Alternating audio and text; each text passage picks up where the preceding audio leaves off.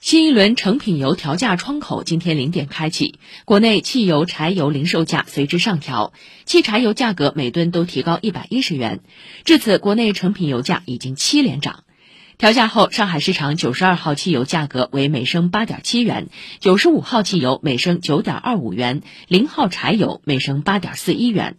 按一般家用汽车油箱五十升容量估测，加满一箱九十二号汽油约多花四点五元。以上由记者孙平报道。